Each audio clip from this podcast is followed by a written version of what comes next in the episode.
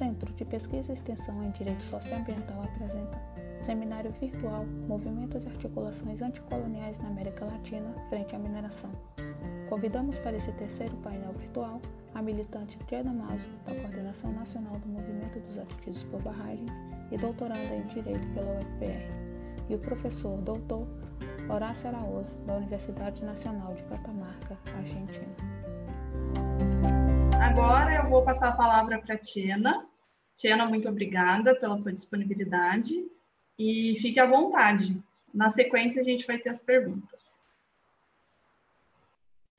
Bom, boa noite a todas e todos. Queria agradecer o convite do CEPEDS para estar nesse espaço de debate, agradecer a Isa, né, que foi ali insistentemente construindo a logística, toda a equipe aqui também. É sempre um prazer a gente compartilhar as nossas discussões socioambientais, né, principalmente no direito, um campo que é relutante, né, com esses temas e discussões. Também agradecer muito a oportunidade de estar aqui com o professor Horácio, né, que é um professor que a gente admira muito, lê muito, e agora a gente está lendo até mais ele no MAB por conta dos debates e enfrentamentos com a mineração, né. Então, também para mim está sendo uma grande honra estar podendo dividir aqui esse espaço. Bom, eu tentei me concentrar um pouco mais, assim, é, talvez em pensar dilemas e desafios para a gente num projeto de rupturas de fato, né? Aquilo que a gente trabalha mais como movimentos, né? Então, eu venho muito desse lugar de fala do MAB, né? De, de, de se repensar também. Acho que uma primeira, um primeiro aspecto que a gente precisa reforçar é a importância da discussão do extrativismo na esquerda, né? A importância da gente aprofundar sobre é, essa continuidade né, histórica, essas marcas de rupturas ou não com a colonialidade, e trazer o debate da colonialidade do poder, enfim, de todo essa, esse panorama que o professor Horácio colocou tão bem, porque ele não é uma presença necessariamente quando a gente vai discutir os nossos projetos de transformação da sociedade. Isso é um, é um grande problema, né?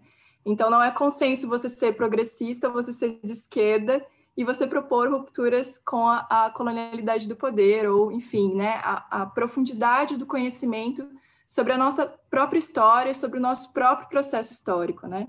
Então, hoje, quando a gente vai traçar lutas e projetos para enfrentar a mineração, né, para enfrentar a Vale, se a gente quiser dar um nome para uma companhia, ou se a gente quiser. Não tem como a gente não reconhecer todo o processo histórico da mineração no Brasil, todos os impactos que isso tem para os territórios, para a gente pensar em, de fato, construir lutas que sejam é, emancipatórias nesses territórios, para a gente construir lutas que sejam de transformação do Brasil. Então, acho que o primeiro aspecto a afirmar é a importância desse debate nos, nos processos que a gente pensa, né, revolucionários ou de transformação da sociedade na América Latina. A outra coisa é que é, esse é um debate que, em muitos casos, a gente reconhece, né, e eu acho que a gente tem uma produção teórica muito grande nos últimos tempos, né, e acho que para o Brasil chegou uma produção teórica muito grande, né, hoje a gente lê nas universidades Quirrano, né, o próprio professor Horácio, o professor Svampa, um debate que chegou muito, que a gente compreende é, ele, mas que a gente ainda não materializa nele numa ação prática, né? Então a gente é, ainda não transformou é, em, em, em, ações isso, né? Então a gente está justamente nesse momento e, daí a importância da gente criar espaços desse, né? Que a gente de fato faça uma praxis das nossas ações. Outro ponto é perceber é, o que é, o que é também essa crise ecológica desse modelo extrativista que a gente adotou na América Latina, né? Essa crise ambiental. E eu acho que aí a gente tem uma das maiores contradições do capitalismo que a gente vivencia e que a gente ainda não tem é, uma formulação, né? Um, um projeto alternativo, né?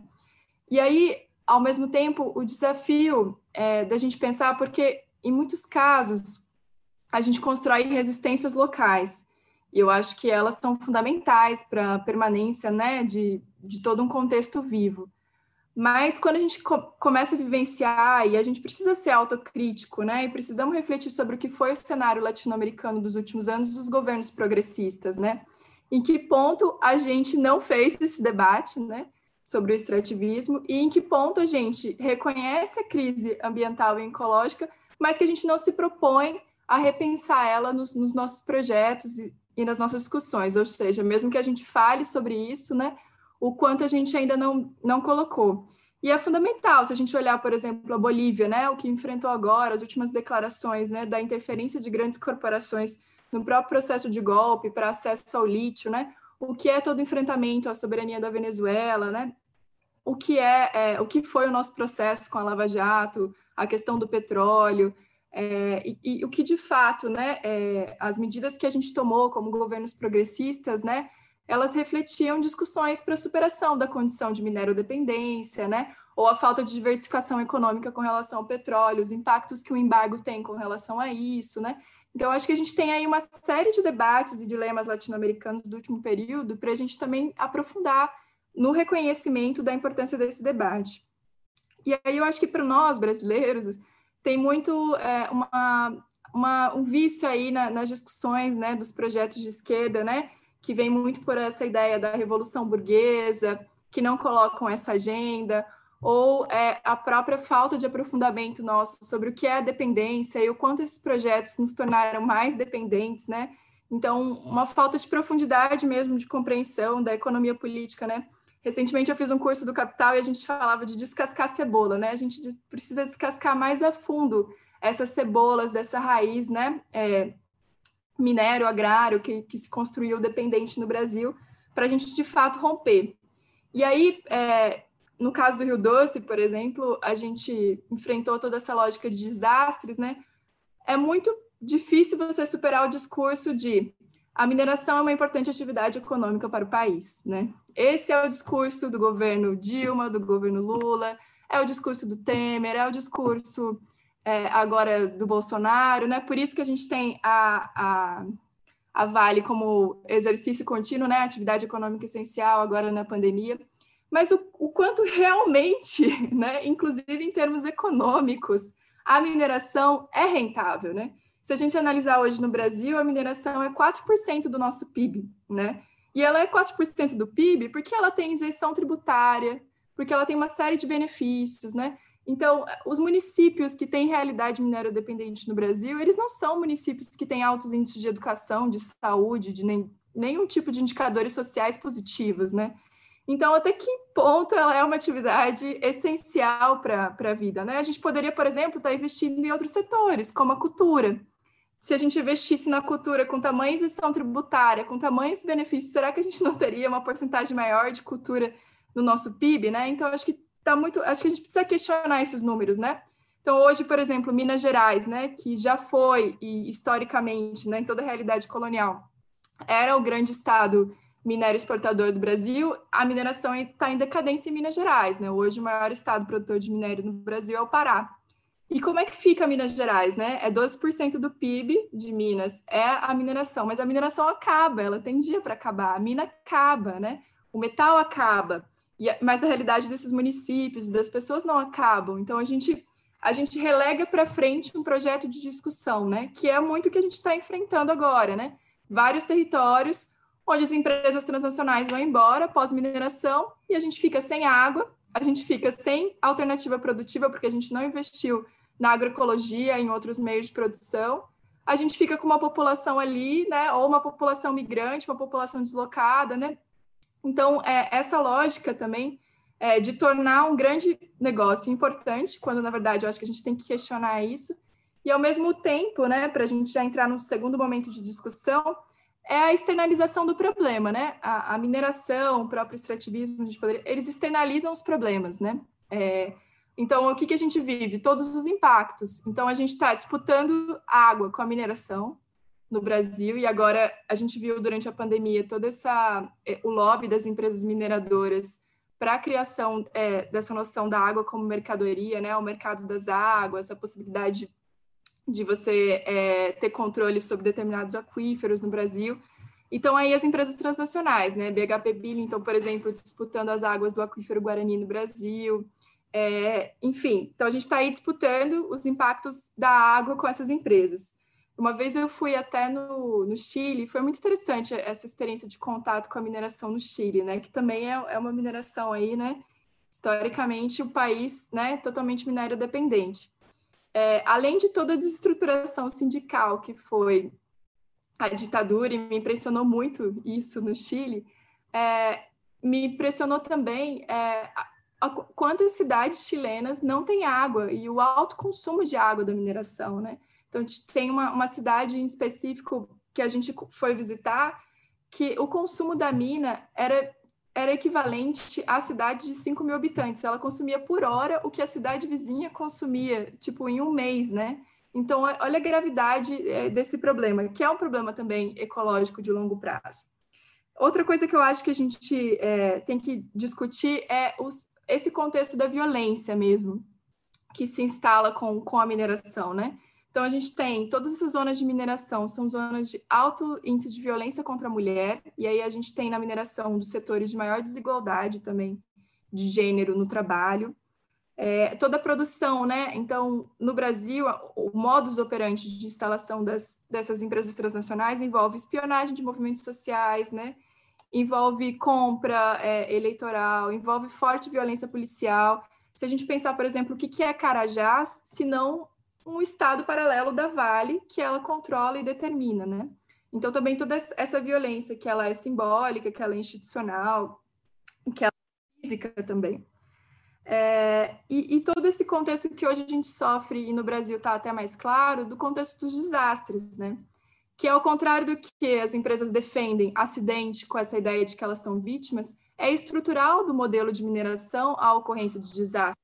Porque você tem uma, é, conforme o balanço das crises, né, que de commodities, do minério de ferro principalmente, né, você desinveste na legislação ambiental, você precariza os serviços e você expõe a, a essa lógica, né?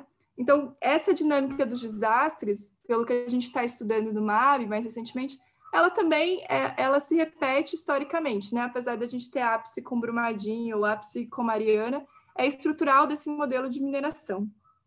É, e esse outro fator é, da gente pensar é, nessas zonas de, de, verdadeira exclusão social, que são é, ao redor das barragens. No caso do Brasil, como a gente implementa o modelo de barragem de mineração, é, que é a barragem de rejeito, né? Toda essa zona ao redor, na verdade, e eu acho que isso marca muito essa ideia da mineração de morte, né? De vida ou morte.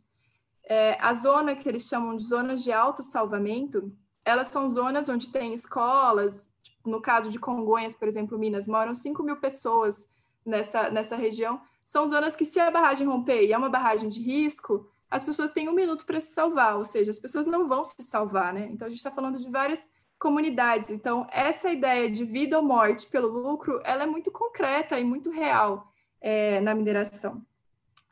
E aí, para a gente pensar um, um terceiro eixo de, de, discussão, seria como a gente tem repensado alternativas.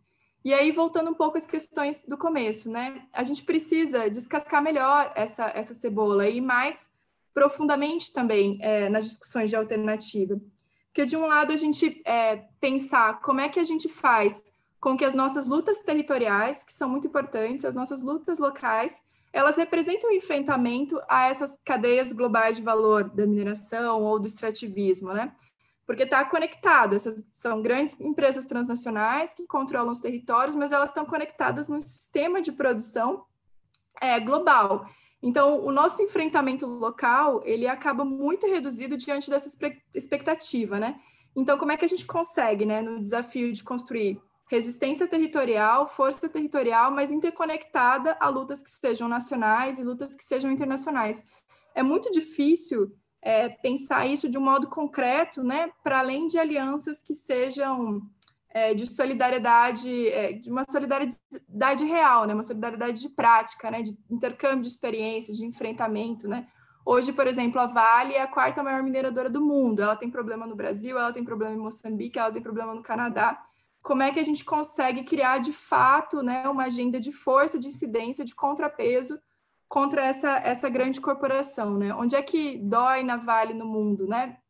Como é que a gente enfrenta essa lógica de capital financeiro, né? Porque não tem, não tem lugar, não tem território, não é uma porta que você pode bater e perguntar, né? Como é que você vai enfrentar também essa dinâmica? Acho que isso também é um desafio muito grande que se coloca muito para nós do MAB na nossa luta mas também se coloca para o MAN e entre outros movimentos. É, como é que a gente é, também é, trabalha é, com, com propostas alternativas para essas zonas, né? Então, hoje no Brasil, por exemplo, a gente tem muitas zonas que foram de mineração, mas que a mineração foi embora. e ficam territórios que ficam completamente devastados, né, com todos os problemas ambientais e sociais que permanecem ali nessa dinâmica de externalização. Qual que é a nossa proposta, né, de reconstrução? Então, no, no âmbito da, do agronegócio, a gente conseguiu construir uma agenda forte de contraponto, né, que é a agroecologia, né? Mas qual é, são as nossas propostas? Então, seja é, desenvolver modelos agrícolas de agricultura campesina nessas zonas, revitalizar, seja, enfim, que outros tipos de economia solidária e de economia local, né, a gente consegue para fortalecer. Eu digo isso para a gente ter respostas concretas para engajar mais pessoas, engajar essas populações na nossa luta, né?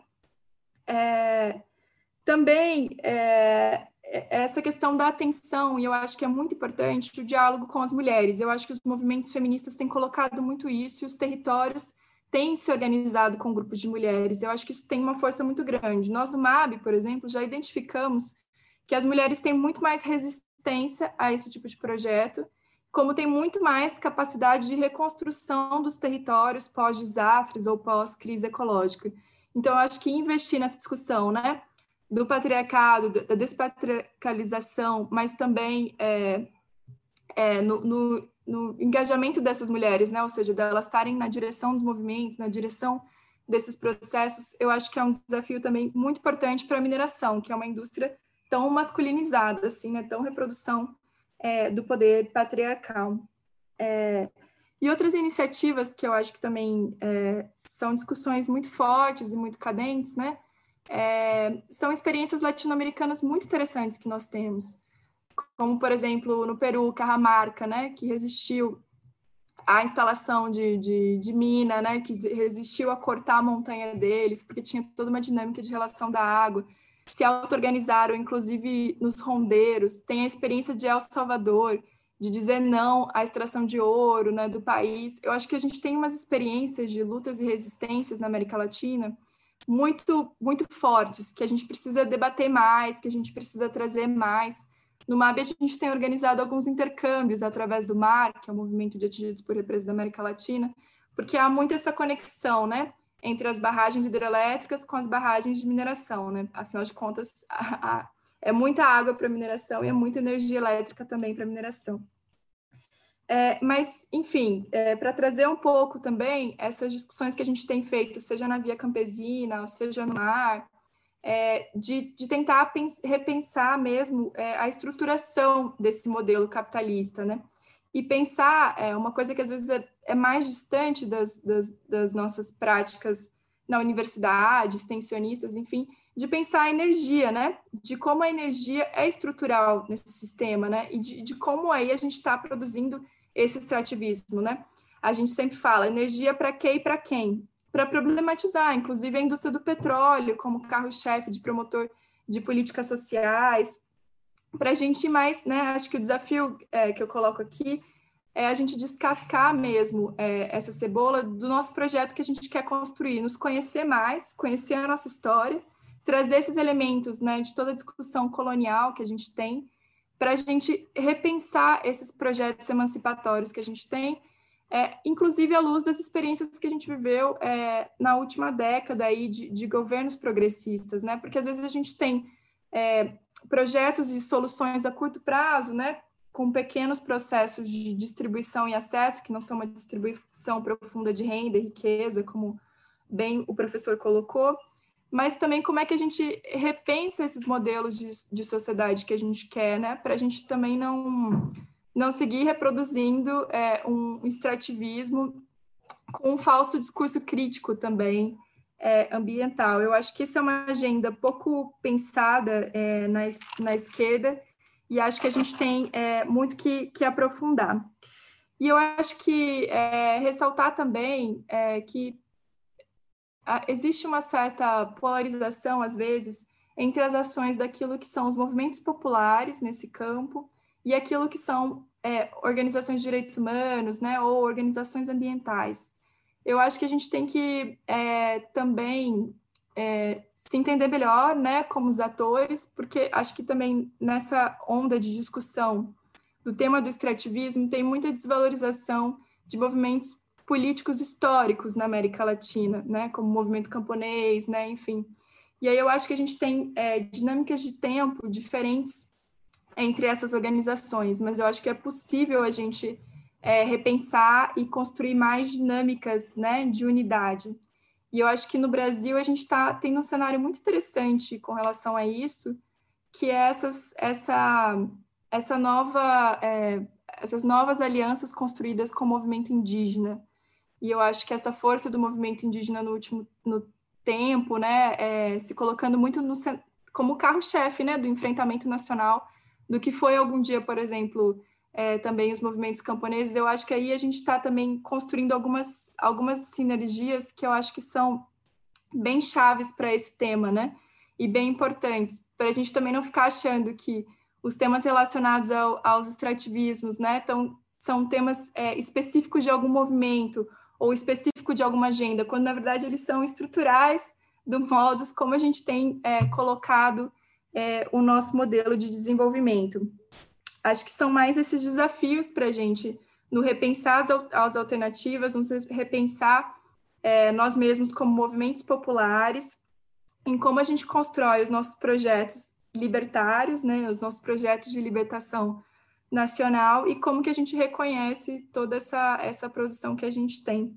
E eu acho que aí a gente debate mais, aproveita aí a, a presença da, do pessoal também, que é super importante. Obrigada.